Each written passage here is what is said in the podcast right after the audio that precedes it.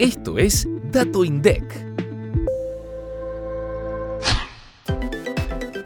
Un hogar de cuatro integrantes necesitó 52.990 pesos para superar el umbral de indigencia y 119.757 para el de pobreza durante agosto de 2022 en el Gran Buenos Aires. 81,4% y 75,2% más que un año atrás, respectivamente. La variación mensual de la canasta básica alimentaria fue de 7,1% y la de canasta básica total de 7,6% con respecto a julio de este año. De acuerdo a la unidad de medida, un adulto equivalente necesitó 17.149 pesos para superar la línea de indigencia y 38.756 para la de pobreza.